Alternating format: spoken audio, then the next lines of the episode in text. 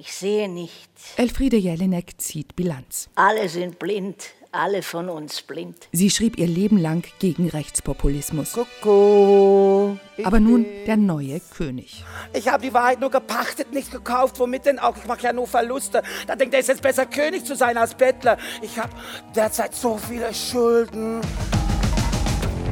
Rita Thiele ist die Dramaturgin des Stückes. Elfriede Jelineks Text kreist um diese Fragen. Äh, was haben wir eigentlich falsch gemacht, dass solche Könige wie Trump jetzt die Welt regieren? Also was ist, was, wo liegt das Versagen? Wo liegt mein persönliches Versagen? Aber wo liegt auch das Versagen der Linken? Ich weiß nicht, was kommt. Was ich ungewollt verschuldet habe. Ilse Ritter leiht der Autorin hier ihre Stimme. Und dann gibt es eben noch sehr viele andere Stimmen in diesem Text. Es gibt die Stimme des neuen Königs. Ich habe einen Königsausweis. Es gibt einen Chor der Anhänger.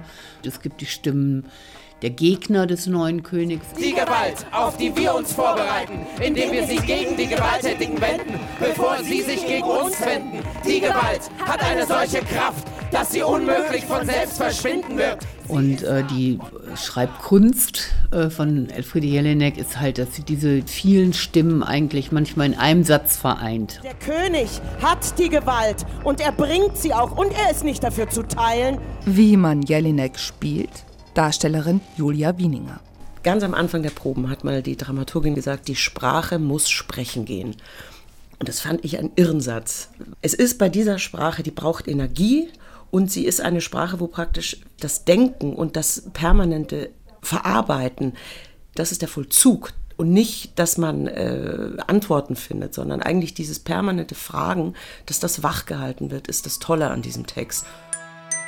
Regisseur Falk Richter flankierte den Text mit Filmen zweier Videokünstler, mit Stimmen aus der digitalen Welt, Es gibt keine Arbeit. Niemand darf was tun. Es gibt nichts zu tun. mit vielen Songs You live your life, you go in. Und als Gast ist YouTuberin Idil Beida zu erleben. Mit Elfriede Jelinek hatte sie bisher nichts zu tun. Nein, weder aktiv noch passiv. Das Erste, was ich von Frau Jelinek gehört habe, ist, äh, dass sie in äh, ihrem Heimatland Österreich als Volksverräterin äh, betitelt wurde. Da war sie mir sofort sympathisch. Ich will mich erstmal vorstellen. Idil Beida wurde mit ihrer Kunstfigur Gillette Aische bekannt. Ich bin Deutschlands Integrationsalbtraum. Gillette leistet hier Entwicklungshilfe fürs Publikum. Ich habe dann gegoogelt und ich bin auf eine Seite gekommen, die ist so Jackpot. Siggi.com. Sigmund Freud. Kennst du ihn? Und er hat gesagt, es gibt sowas wie Projektion.